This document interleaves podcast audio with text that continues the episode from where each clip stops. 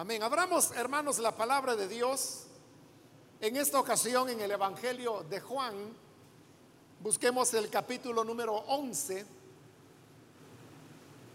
donde vamos a leer la palabra del Señor.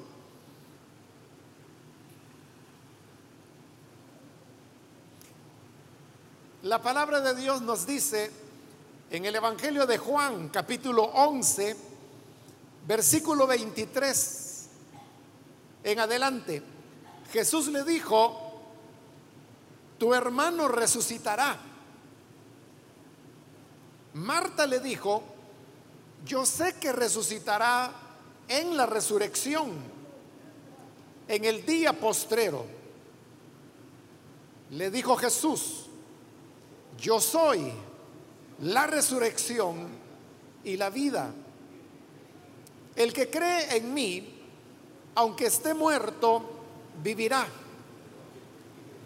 Y todo aquel que vive y cree en mí, no morirá eternamente. ¿Crees esto? Hasta ahí dejamos la lectura. Pueden tomar sus asientos, por favor, hermanos.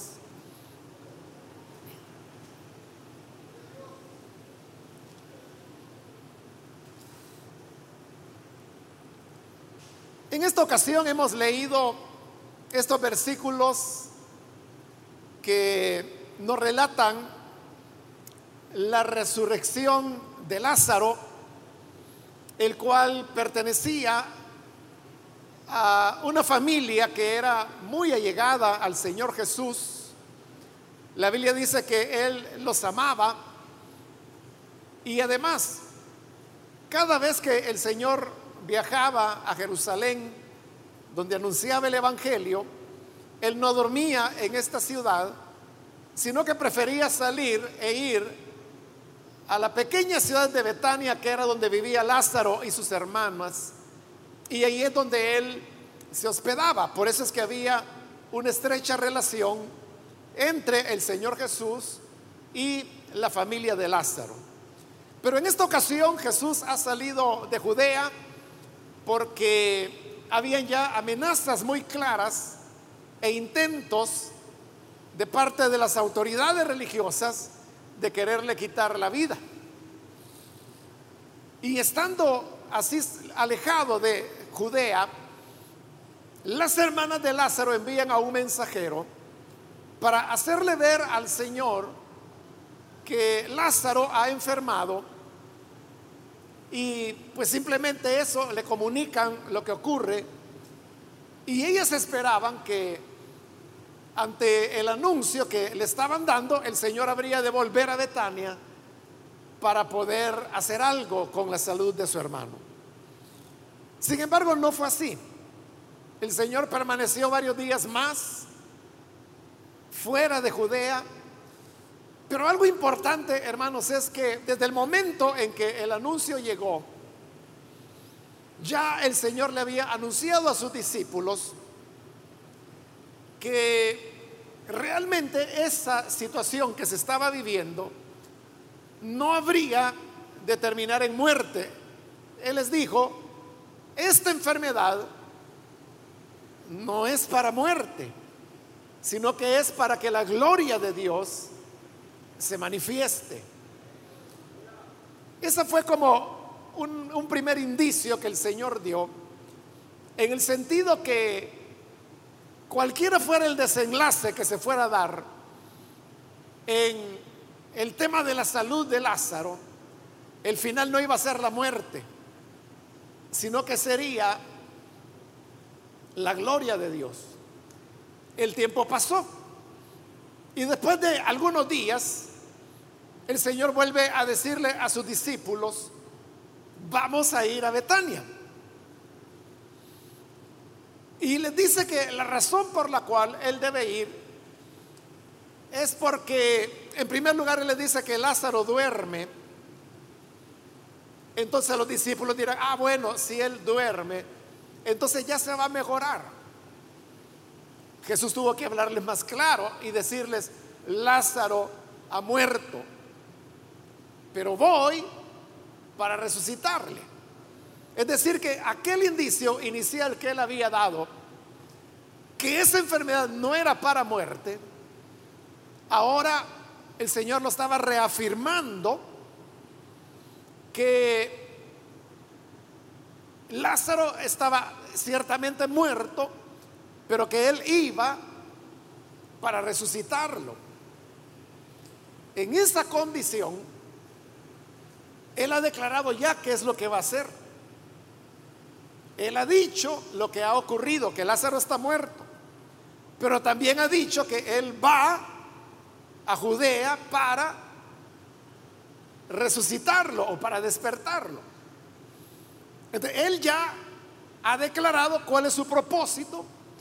Sin embargo, aunque él ha dicho ya claro lo que va a hacer, en este relato del capítulo 11 encontramos una serie de obstáculos que sus discípulos y las demás personas comienzan a colocarle al Señor para que Él no haga esa gran obra de darle vida a Lázaro y de esa forma demostrar que lo que Él hace en el campo físico, de darle vida a un muerto, es algo que Él también puede hacerlo en el campo espiritual, dando vida, salvación a las personas que creen en Él. Pero noten lo que acabo de decir. A las personas que creen en Él. Pero este capítulo es un relato de las oposiciones que Jesús encuentra de parte de las personas. Es decir, que en lugar de creer, lo que están haciendo es poniéndole obstáculos y objeciones para que él no haga lo que ha dicho que va a hacer, que es devolverle la vida a Lázaro. En primer lugar, encontramos que en este relato cuando el Señor les anuncia a sus discípulos que Él va de nuevo a Judea porque tiene que resucitar a Lázaro, la reacción de los discípulos es decirle que no vaya. Y la razón es lo que acababa de acontecer unos días antes, y es que el mismo Señor, por su iniciativa, había decidido salir de Judea porque lo buscaban para matarlo. Y ahora él mismo está diciendo que quiere ir de regreso a Judea. Entonces sus discípulos le dicen, Señor, pero si allá están tratando de matarte, ¿cómo es que tú estás pensando en volver? Si tú mismo dijiste que saliéramos porque sabes que si volvemos te van a matar. A pesar que el Señor ha dicho que Él regresa a Judea, no para que lo maten, sino que Él regresa para poderle dar vida a su amigo Lázaro. Pero desde ahí tenemos ya un primer obstáculo, una primera objeción que los discípulos le están poniendo. Y es que le dicen, no podemos volver a Judea porque ahí te esperan para darte muerte.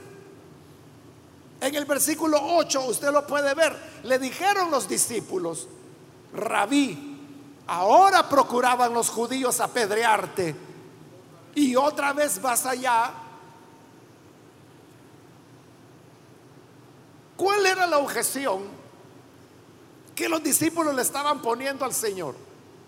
Esta era una objeción que tenía que ver con su seguridad. Señor, ahí te esperan para matarte y tú vas a volver. O sea, eso es irse a meter, como decimos, en la boca de león. Entonces, el argumento de los discípulos era un argumento que era expresado en busca de la, de la seguridad y protección del Señor Jesús. Y vea cómo la búsqueda de la seguridad es algo que se puede llegar a convertir en un obstáculo para la fe, en un obstáculo para la obra de dar vida que Jesús quiere hacer. En las personas.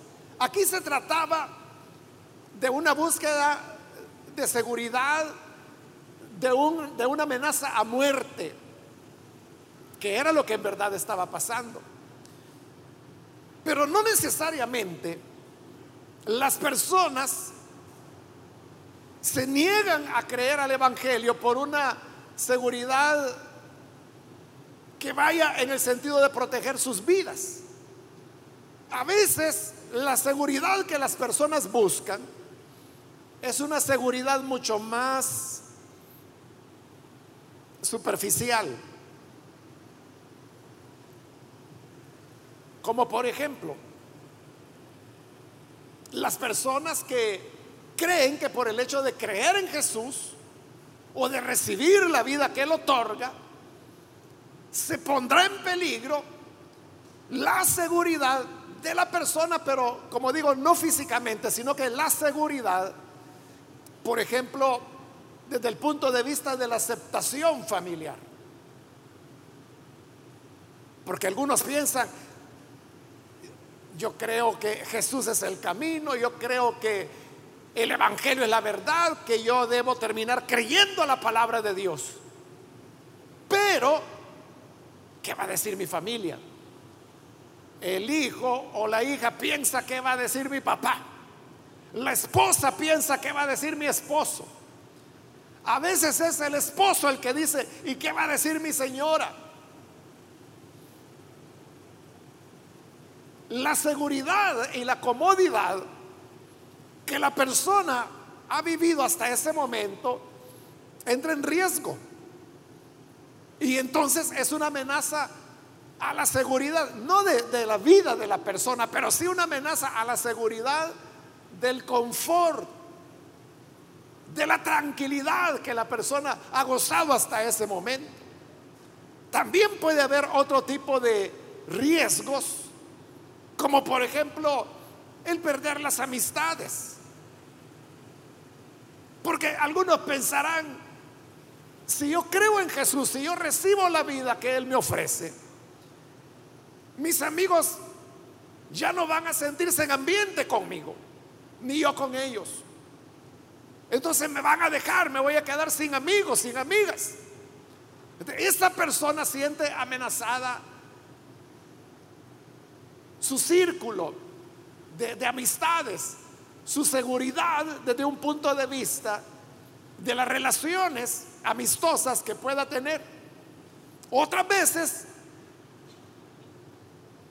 el riesgo es desde un punto de vista laboral,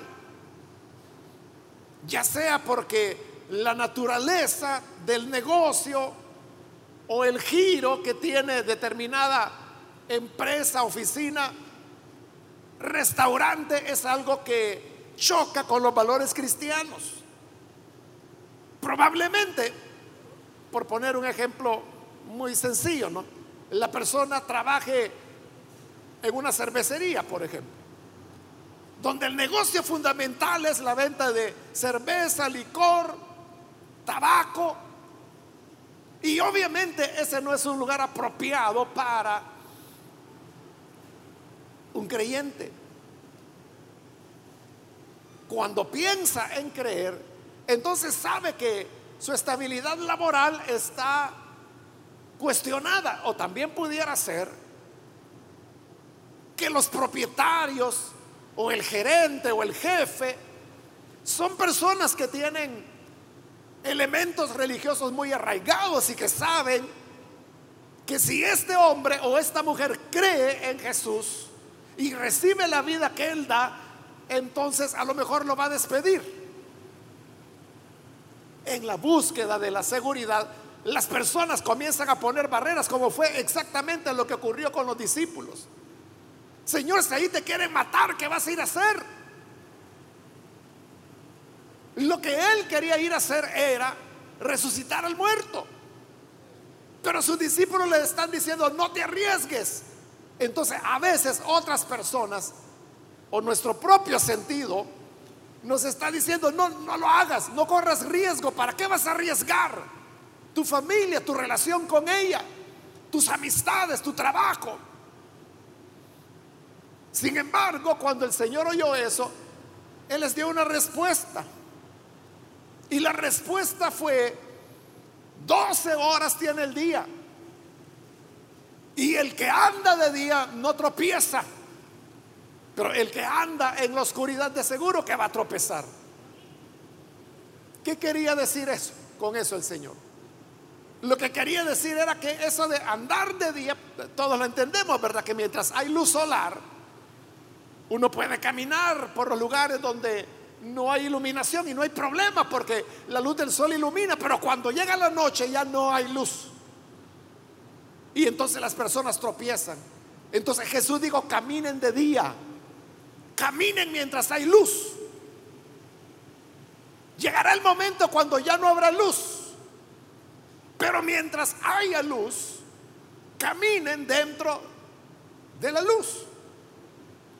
Lo que el Señor quería enseñar con esas palabras era que aquel que anda haciendo lo correcto no debe temer. Jesús sabía que en Judea lo esperaban para matarlo. Él era quien había salido de ahí. Pero él sabe que ahora va no por un capricho. Sabe que va no para hacer algo malo, sino que para hacer la voluntad del Padre, como él va a orar cuando ya está frente a la tumba de Lázaro y le dice, Padre, gracias te doy porque me has oído para que así todos estos crean que todo lo que he hecho es porque tú me lo ordenaste. Él lo que estaba haciendo era obedecer a Dios. Y el que obedece a Dios está en la luz del Señor. Ese anda en la luz, ese no va a tropezar. Por eso es que, como Pedro lo habrá de escribir posteriormente, que si padecemos por causa de la, de la justicia, del Evangelio, debemos sentirnos dichosos.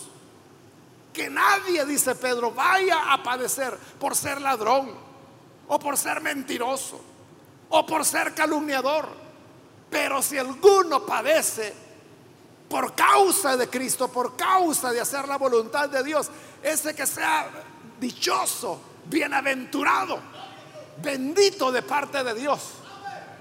Así que no tenemos por qué temer que aunque haya riesgos que se puedan correr, no podemos hacer de la seguridad, de nuestra seguridad, un obstáculo para recibir la vida del Señor.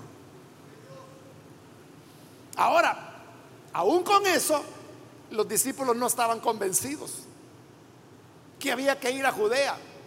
Entonces Jesús les habla claramente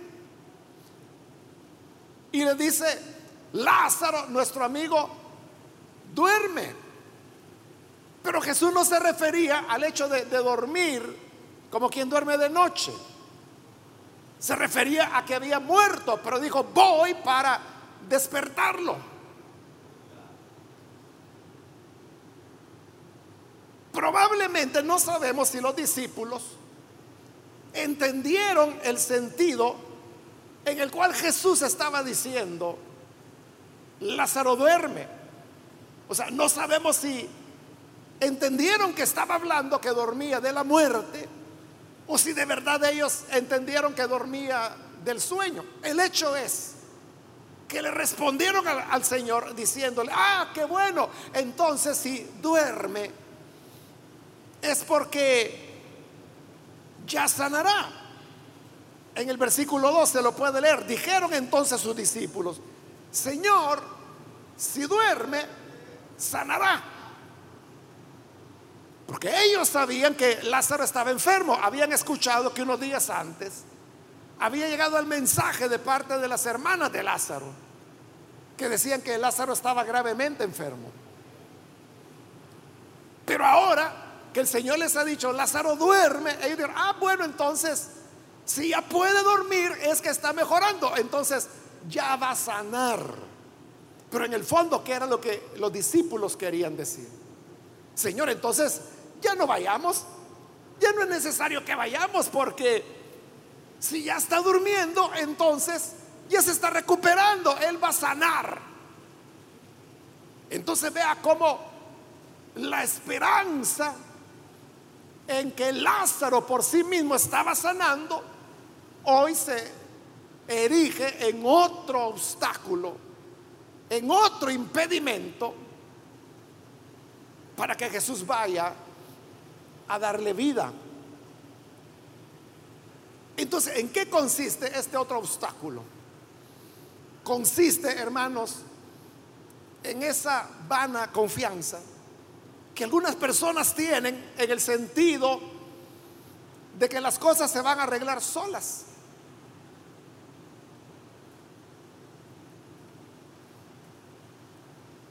Es lo que ellos le dijeron. Lázaro duerme, les dijo Jesús, yo voy a despertarlo. No, no, le dijeron, entonces mejor no vayan ni siquiera a despertarlo, porque si ya duerme, es porque Él se va a sanar, Él solito. Las cosas se van a arreglar solas, no, no hay por qué ir. La gente a veces piensa, no, es que yo no creo que necesite a Jesús. Yo no creo que necesite la vida que Él me da. Y con el tiempo yo sé que las cosas van a ir mejorando. Hermanos, hace años, pero le estoy hablando quizás de más de 30 años. Yo conocí a una pareja, jóvenes, que llegaron a la iglesia. Y un día la hermana habló conmigo y ella me dijo, tenemos graves dificultades con mi esposo. Bueno, ella estaba desesperada y me dijo, podríamos platicar con usted. Ayúdenos. Sí, les dije yo. Bueno, llegaron los dos. Y el hermano era un hombre tranquilo, sencillo, pero demasiado tranquilo. Entonces yo recuerdo que en esa oportunidad que ambos hablaron, la hermana se estaba muriendo. Y ella decía, es que ocurre esto, ocurre lo otro. Y ella lloraba y se quebrantaba. Y el hermano tranquilo. Pero de verdad la hermana estaba ahogada en llanto contándome todo, como ella veía la perspectiva. Y yo veía al hermano bien tranquilo, que no reaccionaba, no hablaba, no decía nada. Entonces, como yo vi que él no reaccionaba, yo le pregunté delante de ella, hermano, le digo, ¿y usted no considera que lo que su esposa está diciendo en este momento es algo realmente serio, algo realmente grave? No, me dijo. Y cuando él dijo, no, ah, se puso a llorar otra vez la señora. Ya vio, hermano, esto es lo que le digo, que él no me da importancia. Y bueno, y, bueno entonces yo, yo los aconsejé, pero bueno, le quiero decir que como eso fue creo que hace más de 30 años.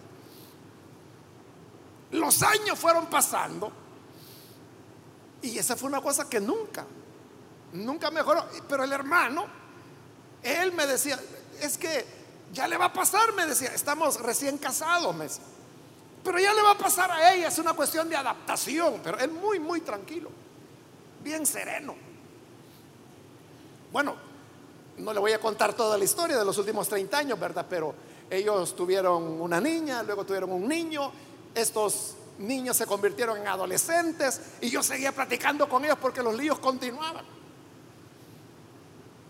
Entonces, bueno, recuerdo que hasta ese comentario le decía, miren qué grandes están ya sus hijos, porque se había convertido ya la niña en una señorita, el niño en un muchacho.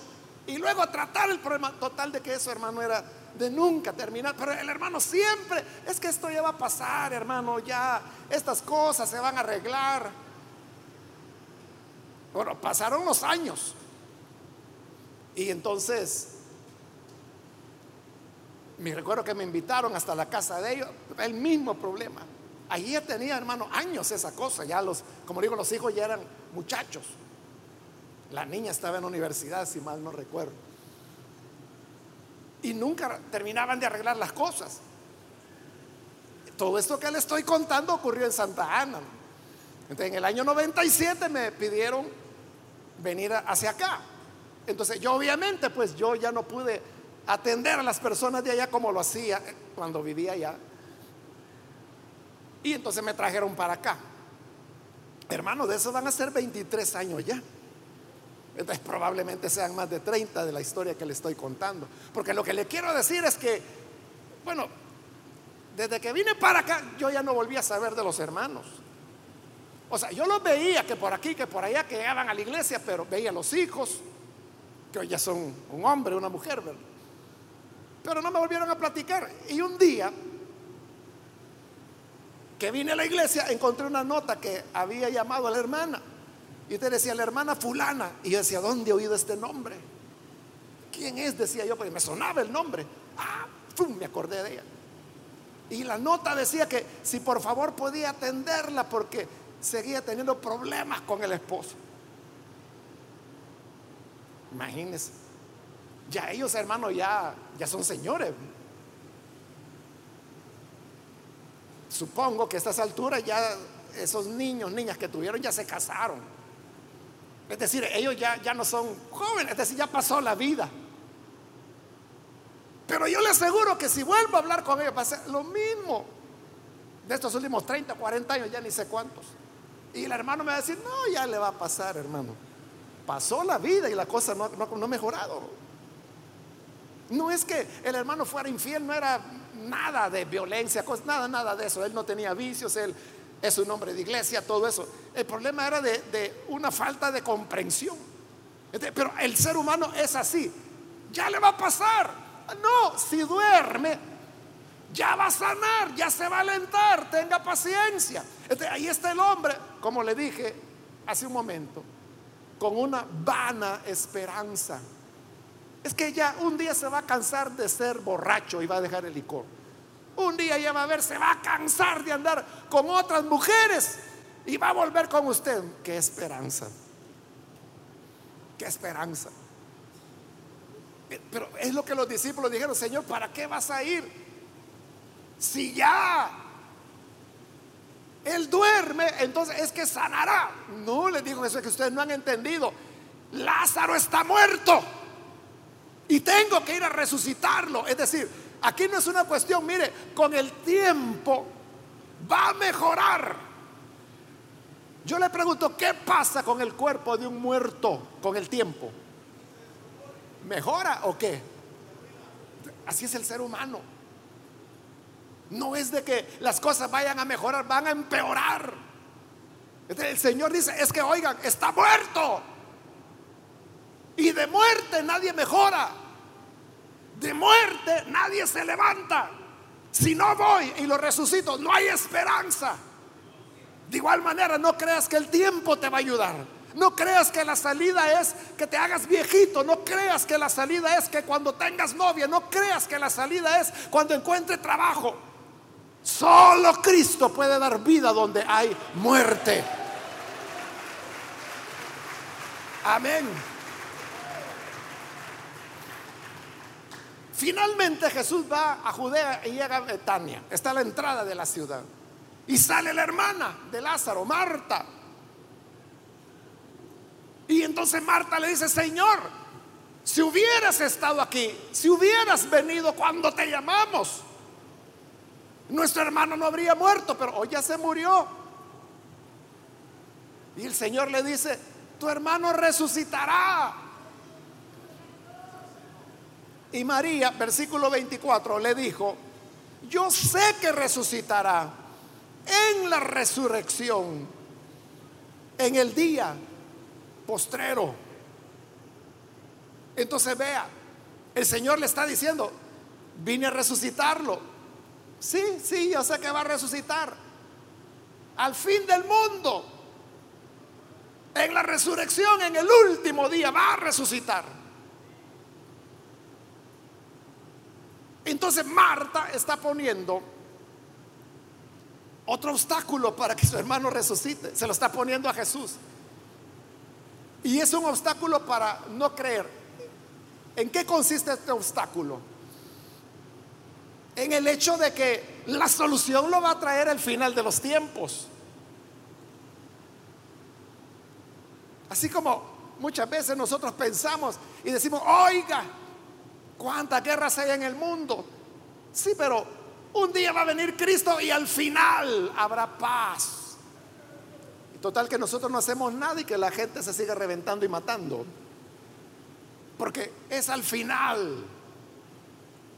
Es lo que Marta le está diciendo. Sí, yo sé que Él va a resucitar al final. Entonces, como todo lo dejamos para el final, no creemos que es ahora cuando el Señor está diciendo. Por eso es que cuando ella dijo, yo sé que Él va a resucitar en el día final, Jesús le dijo, es que mujer, es lo que leímos ahora, ¿verdad? Para iniciar. Jesús le dijo, yo soy la resurrección y la vida. El que cree en mí, aunque esté muerto, vivirá. La vida, la resurrección, no la trae el fin del mundo, no la trae el día final, sino que es la fe. Y si tú crees ahora, ahora tu hermano resucitará.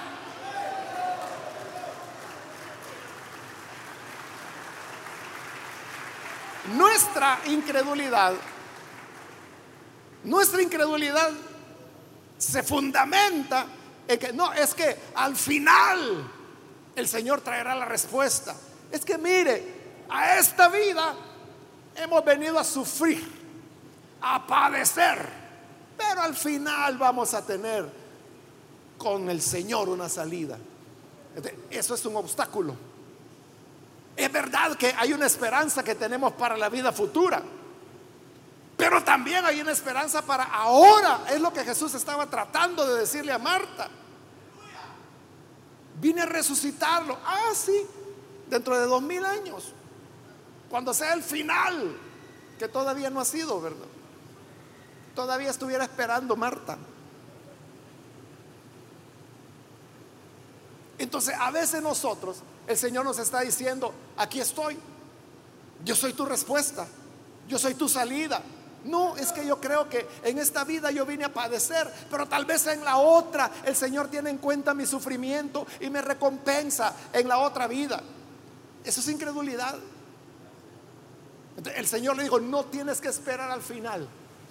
Yo soy la resurrección y la vida. Y quiero avanzar, hermanos, y tocar el cuarto elemento. Bueno, después de Marta llega María. Y también ella, hay que luchar con ella hasta que Jesús pregunta, ¿a dónde lo sepultaron? Y lo llevan delante de la tumba. Y el Señor dice, quiten la piedra. Y entonces es cuando nuevamente Marta, versículo 39, Marta, la hermana del que había muerto, le dijo, Señor, lleve ya, porque ya tiene cuatro días de muerto, de sepultado. El Señor está diciendo, quiten la piedra. ¿Y para qué quiere que la quiten? Porque lo va a resucitar. Y ella que dice, que no, que no la quiten. ¿Y por qué no quiere que la quiten? Porque dice, es que ella lleve. Ya hace cuatro días que se murió. Es decir, ella está poniendo otro obstáculo. ¿Y ese obstáculo cuál es? Es que lleve. Pero ¿eso qué significa? Que en el pensar de ella ya era demasiado tarde. Esto ya se arruinó. Y ese es el último obstáculo que Jesús tiene que vencer. Le tiene que decir, mira Marta, no te he dicho que si crees, verás la gloria de Dios. Entonces solo cree, sosténlo un ratito, sostén esta fe un ratito, cree, cree, cree, aparte en la piedra, cree, sigue creyendo. Señor, es que tápate la nariz, pero cree, sigue creyendo en lo que yo lo resucito. Eso es lo que Dios quiere. Porque a veces nosotros decimos, ay Dios, si yo hubiera sabido de Jesús cuando tenía 20 años, otra historia sería, pero hoy ya tengo 70. Hoy ya estoy curtido por el pecado. Hoy ya no tengo remedio. Nunca me voy a olvidar, hermanos, cuando la iglesia acá comenzaba y con los jóvenes íbamos a evangelizar. Como yo era uno de los mayorcitos, tenía 19 años. Y los demás pues eran adolescentes. Entonces el hermano que era presidente de jóvenes me ponía que yo anduviera supervisando. Y entonces en una ocasión fuimos ahí a la cancha esta de la, de ahí de la colonia Santa Lucía, que hoy tiene muro, en esa época no tenía. Y una niña, una adolescente, hermana de la iglesia, yo vi que se adelantó para ir a evangelizar a un hombre que estaba borracho.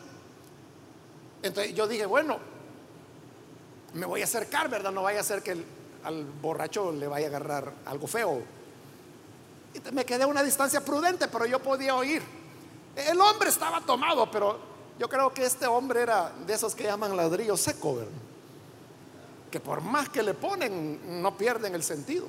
O sea, porque él estaba borracho, pero era coherente, él estaba entendiendo. Y entendía tan bien que yo recuerdo que, que, la jovencita le expuso el Evangelio y le habló de creer y le dijo, usted tiene que arrepentirse de sus pecados. Entonces yo recuerdo la respuesta de él, que le dijo, mire niña, le dijo, o sea, porque él era un hombre que no era tan viejo, pero tenía, según lo recuerdo, sus entre 45 y 50 años más o menos. Y la niña era, era una niña, era una menor, era una adolescente. Y recuerdo que le dijo, oiga niña, le dijo, ¿y usted cómo me viene a hablar de pecados? Si usted es una niña, usted no sabe qué es el pecado. Pero yo recuerdo la respuesta de esa niña. Y le digo, es que yo no le vengo a hablar de mi experiencia, yo le vengo a hablar de Cristo que puede redimirlo del pecado. Eso fue lo que ella le dijo.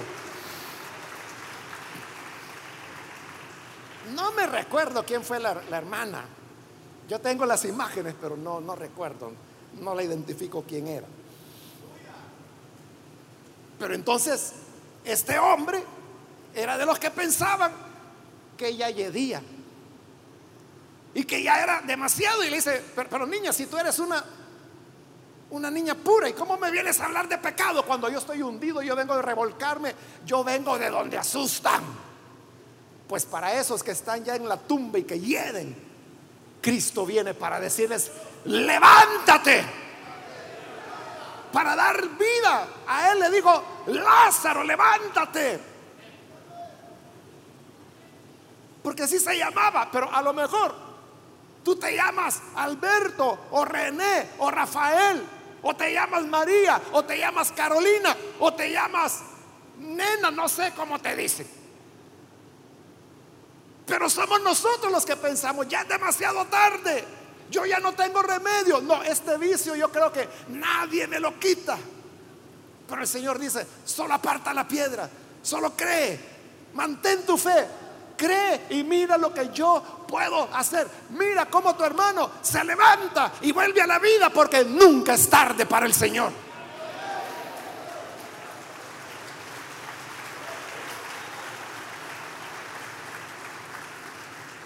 Jesús tuvo que vencer todos esos obstáculos que sus discípulos, fíjese, no eran los enemigos, no eran los fariseos, no eran los judíos, eran sus discípulos los que le ponían los obstáculos. Es que ya no voy a estar cómodo, me voy a sentir inseguro. No, no te preocupes, con el tiempo solito se va a arreglar. Eh, al final, es que aquí en la vida a sufrir hemos venido, hasta el final vamos a tener alguna satisfacción. O el obstáculo, no, ese ya no tiene remedio. Pero para Jesús nunca es tarde y quedó demostrado cuando Él llamó de entre la muerte a Lázaro. También Él tiene palabras de esperanza y de vida para ti. Vamos a cerrar nuestros ojos y vamos a inclinar nuestro rostro. Antes de orar yo quiero hacer una invitación para las personas que todavía no han recibido al Señor Jesús como su Salvador, si este es su caso, yo quiero invitarle para que no vaya a dejar pasar esta oportunidad y pueda venir para recibir la vida y la salvación que solo Cristo puede dar. Si hay alguna persona, algún amigo o amiga que necesita venir para creer en Jesús, le invito para que en el lugar donde usted se encuentra, póngase en pie en señal que desea recibir al Señor Jesús y con gusto nosotros vamos a orar por usted. ¿Hay alguna persona, algún amigo o amiga? No piense, ¿qué va a pasar con mis amigos? O esto se va a arreglar solo. Cuando hay muerte, no hay nada, no hay tiempo que lo pueda arreglar. Pasarán siglos y no se arregla. Solo Cristo puede dar vida donde solo hay muerte. Y aunque tú creas que ya es demasiado tarde, aunque tú pienses que ya llegue, si hubiera sido antes, pero ya no, Cristo no tiene límites. Los límites los pones tú, pero no estorbes tu fe. Ven y cree. ¿Hay alguien puede ponerse en pie? Queremos orar por usted. Venga para recibir al Hijo de Dios. Y con gusto vamos a orar. Cualquier amigo o amiga que necesita venir al buen Salvador, póngase en pie. Acérquese.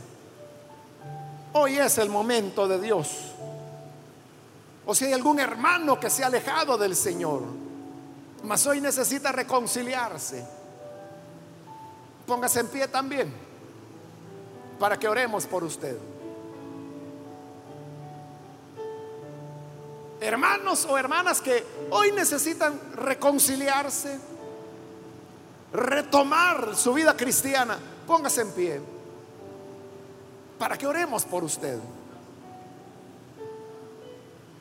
Venga hoy, que es el momento del Señor.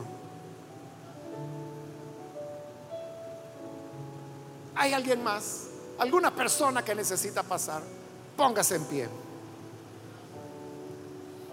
Le animo a que lo haga ahora porque vamos a orar.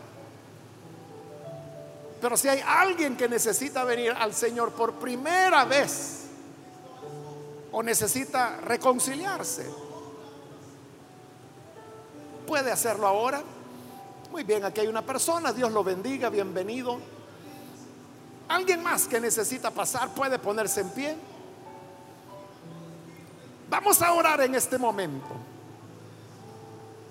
Pero si hay alguna otra persona, póngase en pie. Y vamos a orar por usted. ¿Hay alguien más? A usted que nos ve por televisión o por internet o nos escucha por la radio, también le invito para recibir a Jesús, hágalo en esta oración. Padre, gracias te damos por esta persona que está aquí, como también aquellos que a través de los medios de comunicación hoy están abriendo su corazón para recibirte como dador de la vida, sabiendo, Padre, que de ti recibimos salvación, perdón, vida. Somos nosotros los que levantamos obstáculos, los que armamos objeciones. Perdónanos, Señor, por nuestra incredulidad y ayúdanos en nuestra fe para que lejos de poner objeciones, más bien tengamos un corazón dispuesto, abierto a recibir de ti vida y salvación. Bendice entonces a tu iglesia, a tu pueblo, y ayúdanos para que siempre podamos andar en la fe es nuestra oración en el nombre de Jesús, nuestro Señor. Amén.